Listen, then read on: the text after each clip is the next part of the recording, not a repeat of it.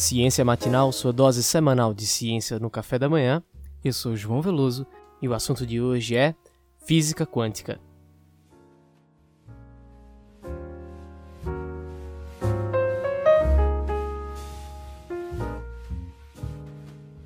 Olhe para a sua mão. Ela é parte do seu corpo, um objeto sólido. Com sua mão você pode pegar coisas, tocar instrumentos e até dar uns tapas por aí. Porém, se nós olharmos bem próximo das nossas mãos, em nível microscópico, nós veremos que o tecido das nossas mãos são feitos de células. Se olharmos um pouco mais perto, veremos que as células são feitas de substâncias. E se olharmos ainda um pouco mais a fundo nessas substâncias, nós veremos que essas substâncias são formadas de estruturas ainda menores os átomos. Esse nome, átomo, foi dado pelo filósofo grego Demócrito. Demócrito, tentando entender qual seria a substância primordial para toda a matéria, chegou ao modelo do átomo. Ele acreditava que todos os materiais do universo possuíam uma menor parte que seria indivisível. A, significando não, e tomos, divisão.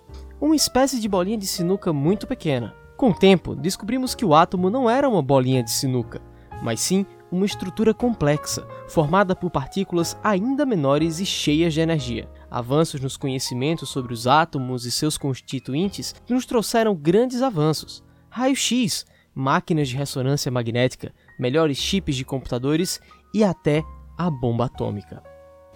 A mecânica quântica, comumente conhecida como física quântica, é a ciência dedicada a entender as partículas menores que os átomos. Porém, nos últimos anos, temos ouvido a palavra quântica sendo usada em muitos lugares diferentes. Terapias quânticas, coaches quânticos, pulseiras quânticas, homeopatia quântica e muitos outros nomes têm sido usados, atrelados à palavra quântico. Mas e essa física quântica, hein? O que é que ela realmente é? Como ela funciona? O que, que faz um físico que pesquisa a mecânica quântica? E os coaches e terapias quânticas? Eles têm alguma coisa a ver com física? Para responder a essas perguntas e algumas outras, eu converso hoje com a doutora Gabriela Bailas. Gabriela é doutora em Física Teórica de Partículas, trabalhando atualmente como pesquisadora no Keck, na cidade de Tsukuba, no Japão. Ela também é divulgadora científica e mantém atualmente o canal Física e Afins no YouTube e o podcast Panoramas, ambos sobre física e ciência. E é ela que vai nos levar hoje para o mundo além dos átomos.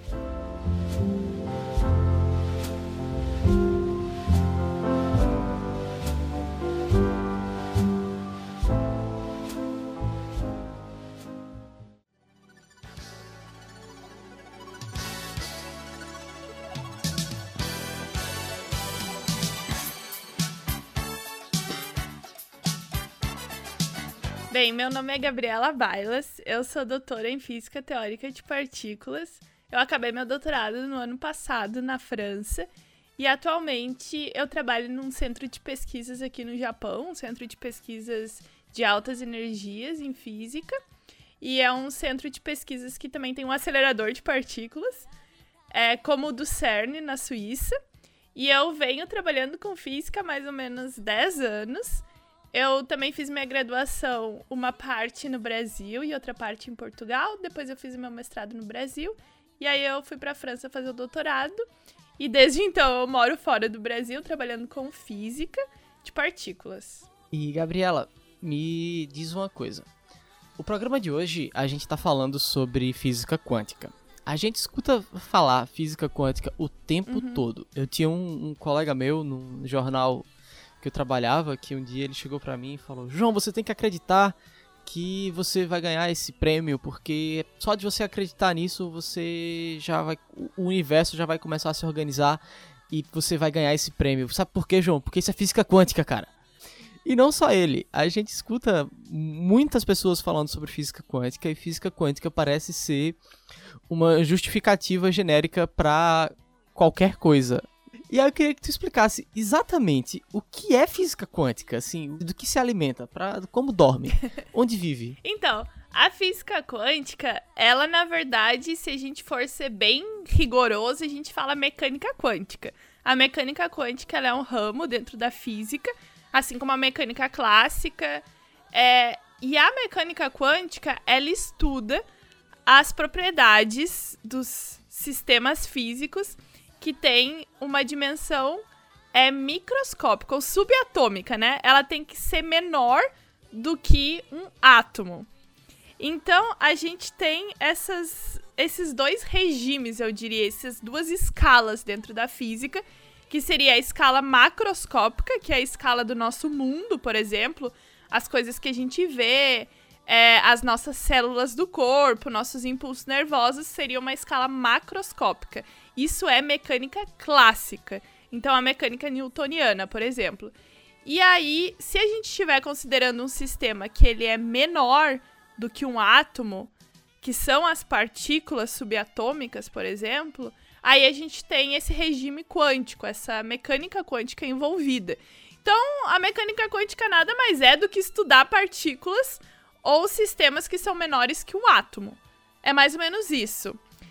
Certo. Então, a física que a gente estuda na escola, ela é a é a clássica, a mecânica clássica, geralmente. Porque a gente estuda as forças, é, movimento de queda livre, é, tu, tudo isso é mecânica clássica. Mas é só para deixar claro para quem estiver escutando que não existe uma ser melhor que a outra. Por exemplo, muita gente comenta assim: "Ah, tu não acredita na quântica porque tu tem um pensamento muito clássico ou muito newtoniano". Eu acho isso muito engraçado porque é muito errado falar isso, porque na verdade, são só coisas diferentes. não é que uma tá certa e a outra tá errada. E me diz uma coisa, com o que é que tu trabalha hoje? Eu trabalho com física de partículas. Eu estudo as propriedades de sistemas de partículas. Então, a gente tem na, na física as partículas chamadas fundamentais, que são as partículas que não seriam compostas de nada.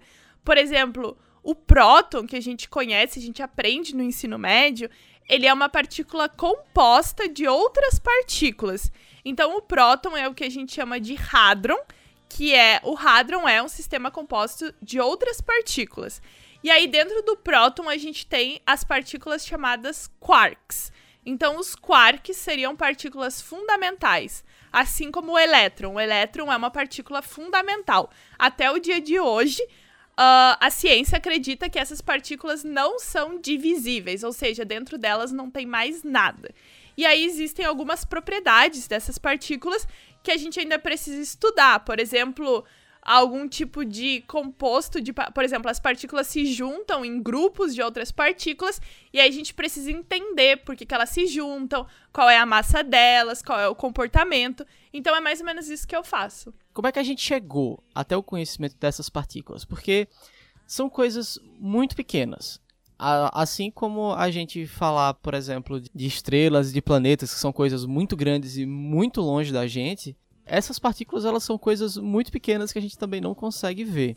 E como que a gente chegou à descoberta dessas partículas assim? Como foi que a humanidade falou: "Hum, olha só, elas existem"? Todas as pessoas que trabalham com física, elas já trabalham de alguma maneira com a mecânica quântica. Então, por exemplo, não existe bem a pessoa ser um físico quântico. Ela é um físico e aí, dentro do teu trabalho, tu estuda, por exemplo, a mecânica quântica e tu usa as leis da mecânica quântica e tudo isso. Como que a gente descobriu essas partículas? Através da física experimental. Então, existem aqueles uh, grandes experimentos de partículas. Eu acho que o mais famoso é o LHC, que é o experimento no CERN, na fronteira entre a Suíça e a França, que é um centro de física, o maior do mundo. E aí lá eles têm uns experimentos que são os aceleradores e colisores de partículas. Então tu vai pegar duas partículas, por exemplo, dois prótons, como no caso do CERN. Tu vai acelerar eles numa velocidade muito rápida, e eu tô falando de um experimento que é enorme, por exemplo, 30 quilômetros de diâmetro, assim, é uma coisa gigante que é na fronteira entre dois países, não é um experimento assim na sala de casa, né? Então, uh, tu coloca prótons, tu acelera eles e tu choca os prótons. Tu, além de acelerar, tu colide esses prótons. E aí, com essa colisão, surgem muitas partículas. E aí existem os detectores, que eles vão detectar as partículas que saíram dessa explosão. E aí eles vão ver os picos de energias dessas partículas E aí, mais ou menos, a gente vai entender, ó, ele tá na faixa de tantos. A gente usa MEV, né? Ou TeV, por exemplo, tera electrovolt ou mega electrovolt. E aí a gente vai falar, ó, essa partícula tá nessa área, então deve ser isso. Por quê? Porque os físicos teóricos fazem predições através de modelos físicos e a gente fala, ó, acho que existe uma partícula nessa faixa de energia. Ó, acho que existe uma partícula que decai em outra partícula nessa faixa de energia. Aí os experimentais vão lá e começam a procurar o que os físicos teóricos falaram. E aí, às vezes, eles acham o que a gente falou e outras coisas. Então, às vezes surge um, uma partícula que a gente ainda, por exemplo, não tinha visto na teoria, ou a teoria previu algumas partículas que ainda não foi encontrada nos experimentos.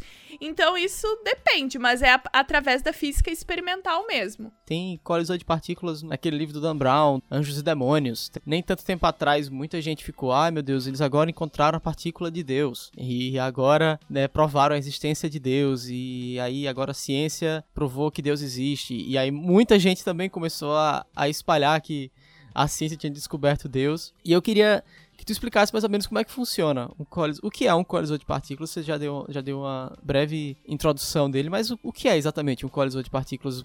Para que serve um colisor de Para que, que a gente usa exatamente ele? Então, a gente usa justamente para descobrir as partículas que que os teóricos previram, porque a gente precisa entender do que, que o universo é formado, do que, que a matéria é formada. Por exemplo, não sei, alguns anos atrás, nos anos 70, por exemplo, 60, a gente não conhecia todas as partículas que existiam na física, as partículas fundamentais, como eu falei, os quarks, o, o elétron a gente já conhecia, mas dentro dos quarks a gente tem seis tipos. E pelos anos 70, mais ou menos, a gente não sabia que existiam seis tipos, a gente conhecia dois. Mas aí, através da teoria da física, a gente pensava, olha, se a partícula X apresenta esse comportamento, a teoria precisa evoluir, a gente precisa encontrar outras partículas, porque só duas partículas, que era o que a gente conhecia lá nos anos 70, dos quarks, não explicariam alguns comportamentos que a gente via nos experimentos. E a gente vai descobrindo, a gente precisa entender, por exemplo, tem muitas perguntas que não foram respondidas na física. Por exemplo, o que é energia escura? O que tem dentro de um buraco negro. Sei lá, tem muitas perguntas em aberto na física. É, por que, que o universo tem mais matéria que antimatéria? Por exemplo, coisas do gênero. Então, isso a gente não sabe a resposta. E aí, os experimentos de física, eles nos ajudam a buscar essas respostas, a ver o comportamento das partículas. E quanto mais a gente vai evoluindo a tecnologia, a gente pode descobrir mais coisas sobre, sobre esse assunto. No meu canal tem dois vlogs mostrando como é dentro de um colisor de partículas. Então eu mostrei como é um dos experimentos aqui no Japão e um dos experimentos na Suíça também. Eu fiz vídeos quando eu visitei o local e aí eu mostrei. E as pessoas acharam muito incrível, porque elas imaginam como sendo algo assim muito diferente. Eu não sei o que as pessoas imaginam, mas assim, literalmente são túneis cheios de fios e cabos. É isso. E aí tem um feixe que libera as partículas e tem um aparelho muito grande, assim, do tamanho de um edifício, sei lá, que seria o detector, com vários cabos e, e HDs de computador que recolhem esses dados. E sobre a partícula de Deus, né, que eu não gosto de falar isso, não sei porque que as... Tipo, as pessoas gostam de falar porque eu acho que dá um ar, assim, mais esotérico pra coisa, né? Mas, assim, só por curiosidade, o nome dessa partícula é o bóson de Higgs, né? Mas, uh, por que, que eles falam partícula de Deus? Porque um dos primeiros físicos que propôs essa partícula é ele fez uma brincadeira, na verdade, num livro e chamou essa partícula de Damn God Particle, que em inglês seria Damn God é tipo palavrão, eu acho, tipo, maldito. Vamos colocar assim, por exemplo, a partícula maldita. Por que, que é partícula maldita? Porque ela era muito difícil de encontrar, entendeu? Porque a gente não tinha tecnologia para encontrar aquela partícula experimentalmente. Só que aí, quando eles foram publicar esse livro, esse artigo, eu não me lembro agora, Damn God, em inglês é uma palavra feia. Então, a pessoa que editou colocou God particle. E aí virou partícula de Deus. Só que não era essa a história original. E aí as pessoas pegaram esse termo e usaram esse termo de maneira errada. Foi uma grande confusão. Às vezes, a, a, infelizmente, os cientistas fazem piadas achando que tá tudo bem, mas aí as pessoas acabam distorcendo o que um físico fala e transformando em outra coisa, que às vezes a gente até se arrepende de falar. Como funciona? O que é que a gente coloca dentro do colisor de partículas e como é que essas partículas elas se chocam lá dentro? Dentro do colisor tem é um anel circular. Então imagina um anel e aí numa ponta tu larga um próton e na outra ponta tu larga outro próton tu acelera eles e vai ter em um ponto onde os dois se encontram e se chocam e colidem. É mais ou menos isso. É como se tu largasse de uma ponta da tua casa uma bola e da outra ponta outra bola e aí no meio elas vão se chocar. É exatamente isso que acontece. E aí dependendo do experimento, eles vão chocar coisas diferentes. Por exemplo, no CERN eles cho chocam próton com antipróton. No experimento que tem aí no Brasil, no Sirius, que é o experimento novo, eles chocam elétrons, por exemplo. É, tem outros experimentos que chocam próton com elétron. Então depende do experimento. E aí, quando eles se chocam, dependendo das partículas que tu tá chocando, elas liberam coisas diferentes. Entendeu? É, se tu choca próton com antipróton, eles vão se fazer outras partículas. Agora, se tu choca elétron com elétron, vai ser diferente, porque cada partícula tem as suas propriedades físicas, como se a partícula tivesse um RG, e aí elas juntas gerariam alguma coisa. E aí é isso, mais ou menos. No exemplo das bolas, a gente chuta uma bola de cada lado da casa para elas estourarem no meio e descobrir que dentro dela tem ar. E ver o que que sai. Por exemplo, é como se tu tivesse. Pensa, sei lá, no teu pai e na tua mãe, sabe? Eles geraram uma criança, te geraram, e tu tem certas propriedades. Agora, se o teu pai tivesse te gerado com outra mãe, tu teria outras propriedades. E é mais ou menos isso. Depende da propriedade da partícula, ela vai gerar coisas diferentes. E aí, para descobrir isso, eu tenho que me chocar com meu irmão. Mais ou menos isso. ótimo, ótimo, ótimo. O que a mecânica quântica ela descobriu de extremamente valioso nos últimos tempos? Aparentemente, as pessoas não estão muito interessadas nesse assunto. Quais foram as últimas grandes descobertas nessa área? Bom, eu acho que uma coisa muito importante que a mecânica quântica pode nos ajudar e que a gente usa bastante é, por exemplo, raio-x, né? O aparelho de raio-x, ele tem mecânica quântica envolvida.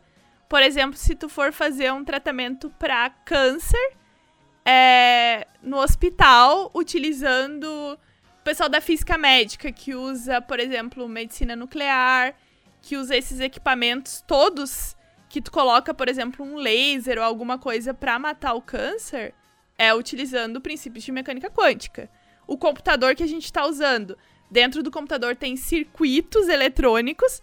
Esses circuitos eletrônicos têm princípios de mecânica quântica. A televisão tem princípio de mecânica quântica. A luz da nossa casa, por exemplo, a luz fluorescente. Dentro da luz, a gente tem elétrons. Aquele bastão da luz fluorescente, a luz branca, a gente tem ali elétrons e tem princípio de mecânica quântica.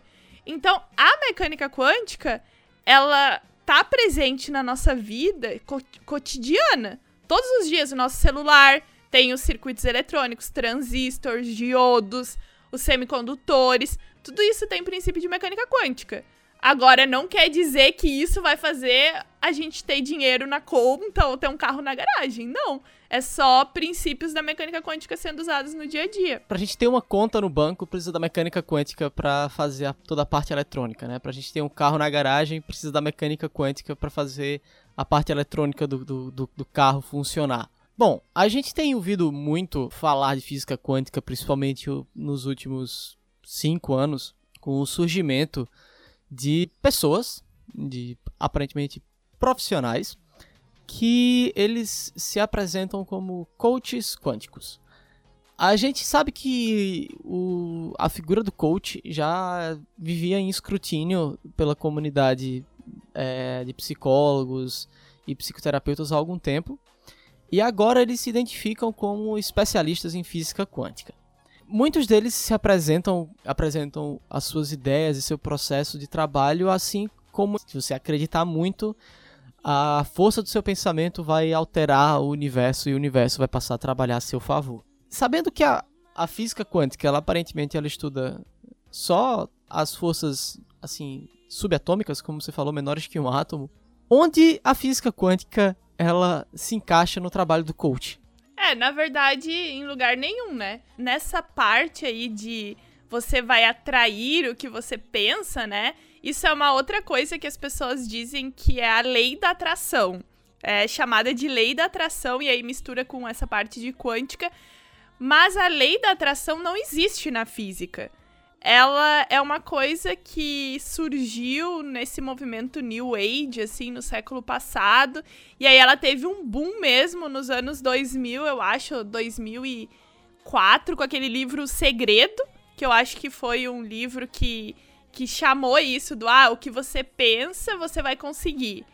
E aí as pessoas aproveitaram a quântica. Então, na verdade, num trabalho de um coach quântico, na verdade, não é nada. É uma pessoa que tá ali só usando a ciência distorcida, de maneira distorcida, para ganhar dinheiro. É, é o que eu vejo, na minha opinião.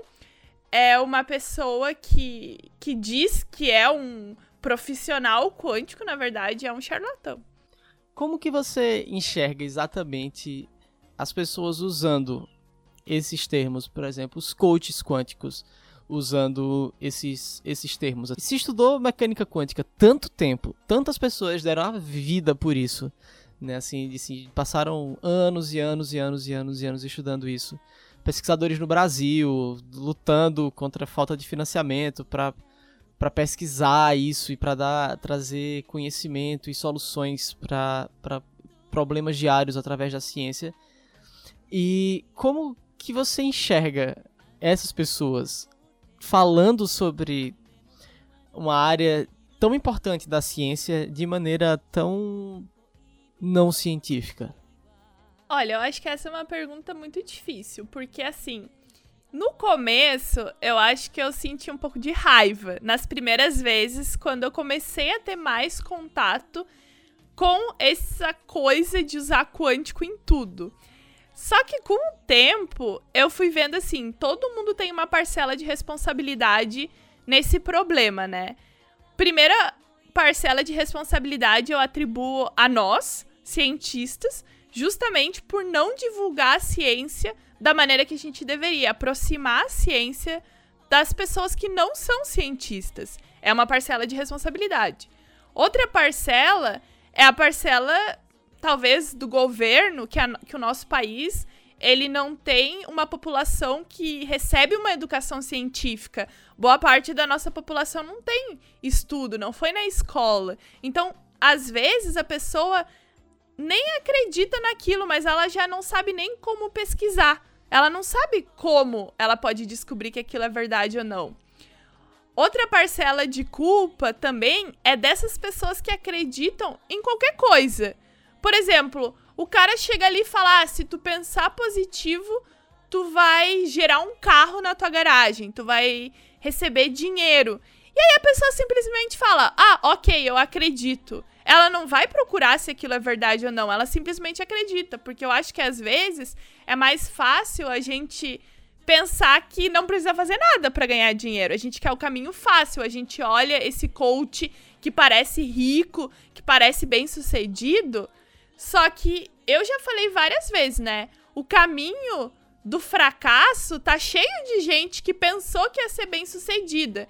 E aí os caras pegam um coach, um terapeuta quântico que parece ser bem sucedido, mas não olha para todos os outros que não são bem sucedidos, que estão acreditando naquilo, sabe? Então eu acho que é um tema complicado e é difícil também fazer com que as pessoas entendam que isso não é verdade, porque as pessoas misturam muito a fé, né? Aí vira uma coisa meio religião. E aí, esse tipo de coach, ele usa o quê? Pega a vulnerabilidade da pessoa no momento difícil, mistura um pouco de religião e aí usa a ciência como bengala para dizer que aquilo é verdade. E aí a pessoa acredita. Então, é bem complicado. Tem, por exemplo, um estudo de Yale que eles fizeram ao longo de 10 anos com pessoas com câncer e eles chegaram à conclusão de que essas terapias, essas práticas aí uh, quânticas, elas dobram o risco de morte, porque as pessoas acabam abandonando tratamentos sérios médicos, acreditando que essas terapias vão curar. E aí elas morrem, porque a terapia não vai curar. Então é, eu acho que é um tema bem complicado esse. Sim. É mais ou menos o que a gente teve episódios sobre fitoterápicos e a gente conversou também um pouco sobre isso quando a gente passou pela homeopatia. Aham. Uhum. Né? E aí acho que a homeopatia e esse, esse processo todo dos quânticos da vida, eles têm muito em comum, né? Assim. É, porque tem até homeopatia quântica. Isso. e aí acaba que a gente tem esse desafio grande. E me diz uma coisa.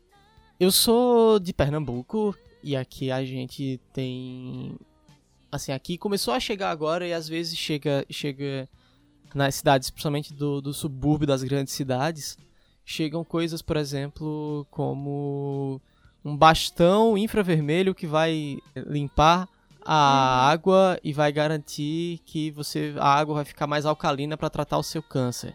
E aí a gente tá, chegou num ponto em que pessoas estão morrendo por conta disso. A gente chegou no. A gente tá no, no. Acho que um dos momentos mais absurdos da história da humanidade porque nosso conhecimento técnico e científico tá, está, está nos levando a Marte, enquanto a gente aqui, na nossa própria Terra, não está conseguindo fazer as pessoas entenderem que um imã não vai curar o seu corpo de uma doença.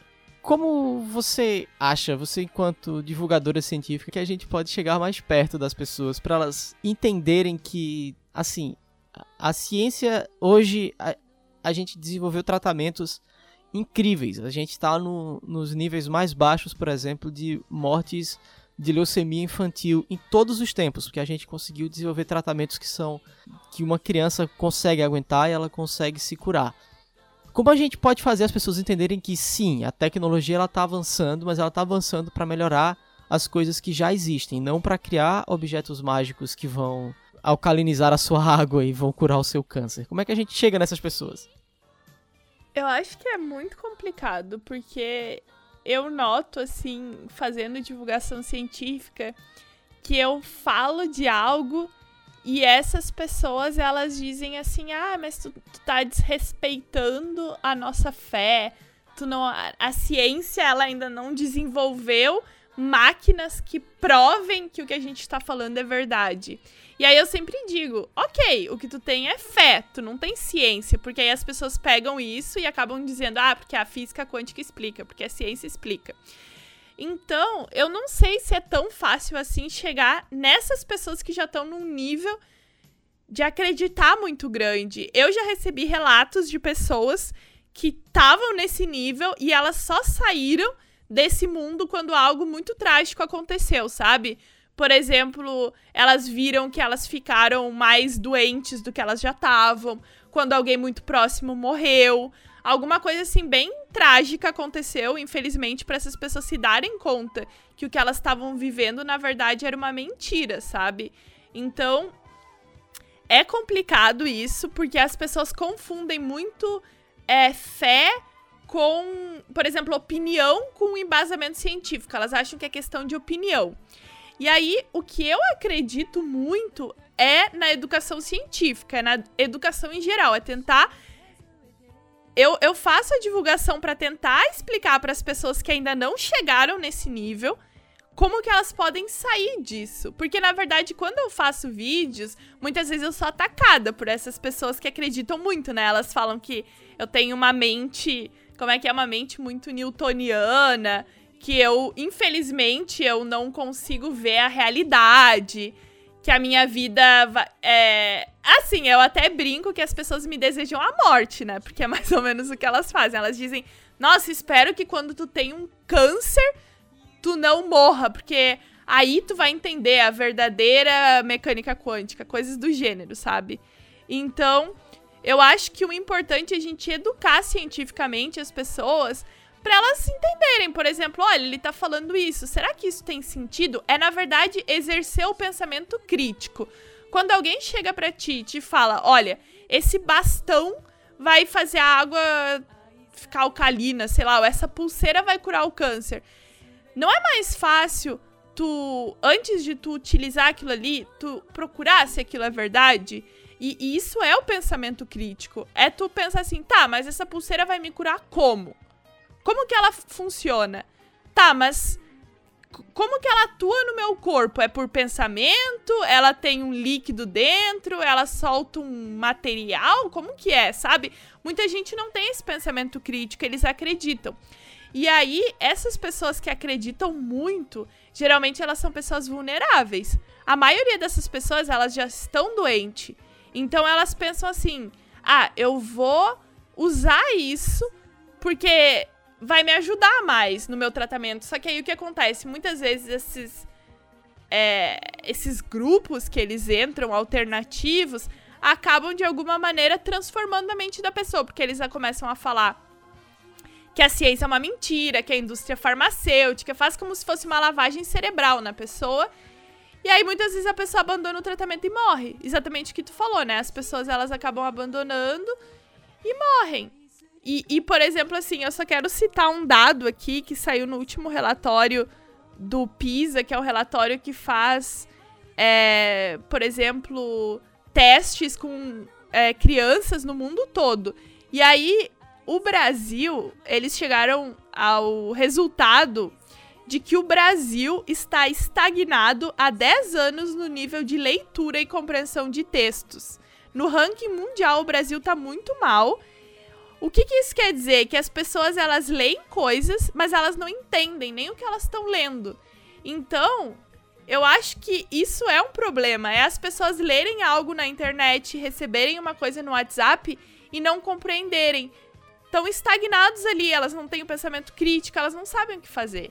Então, eu acho que através da divulgação e da educação é como a gente vai conseguir se livrar desse problema. Mas é, é um problema difícil. Certo, a gente tá chegando ao fim do programa. Se tem, se quiser deixar, se tem algum recado para deixar assim um último, um último pedido para as pessoas, se você tivesse agora falando para uma grande multidão no final de um filme, qual seria sua mensagem final?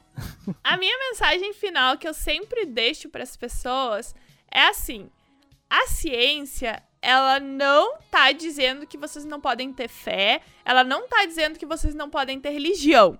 Não tá falando nada disso. A gente tá usando a ciência para entender se uma coisa funciona ou não. E que vocês tenham um pensamento crítico. Apesar de vocês terem a fé, a crença de vocês, sejam pessoas críticas. Não acreditem em qualquer coisa que falem para vocês. Se alguém falar certa coisa, vão atrás, vão ler, vão pesquisar, vão pesquisar em sites seguros. E é mais ou menos isso, é ter pensamento crítico. Eu acho que o pensamento crítico é o mais importante e não acreditar em coisas que, que uma pessoa aleatória te fala. Vai procurar saber se é verdade ou não. Doutora Gabriela, se as pessoas quiserem saber mais sobre física, sobre mecânica quântica, sobre ciência e sobre esse tema que a gente está conversando hoje, onde que elas podem buscar mais conhecimentos? Tem, existem sites, canais, é, livros que você queira indicar? Porque a ideia desse programa é, é acender a primeira faísca da curiosidade na cabeça dos ouvintes.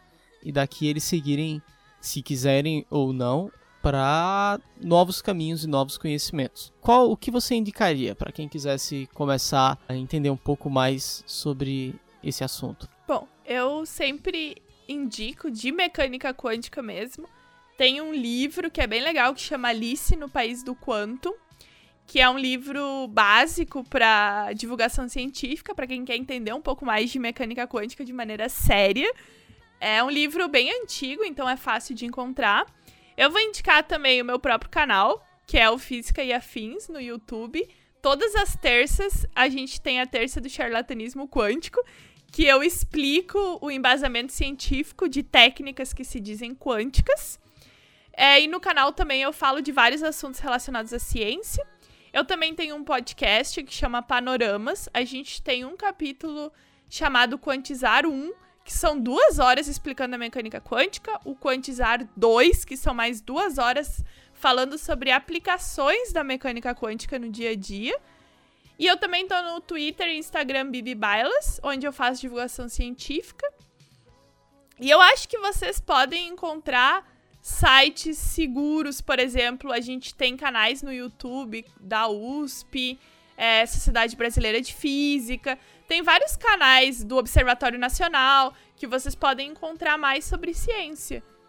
Eu acho que é mais ou menos isso. E se tiver é algo falando energia, frequência, vibração, curar doenças, mecânica quântica, saiba que é mentira. Bom, muito, muito, muito obrigado. Foi, foi muito massa. Eu que agradeço. muito obrigado pelo convite. Espero que vocês tenham gostado. obrigado, valeu, valeu mesmo.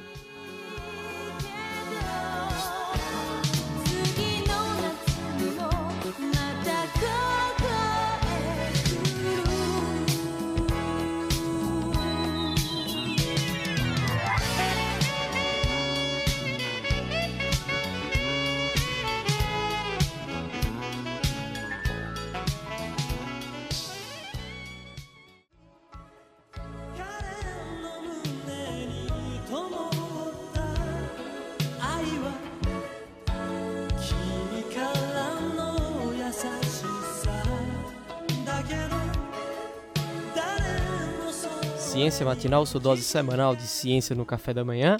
E essa foi doutora Gabriela Bailas, doutora em Física Teórica de Partículas e divulgadora científica. E na semana que vem, não tem programa.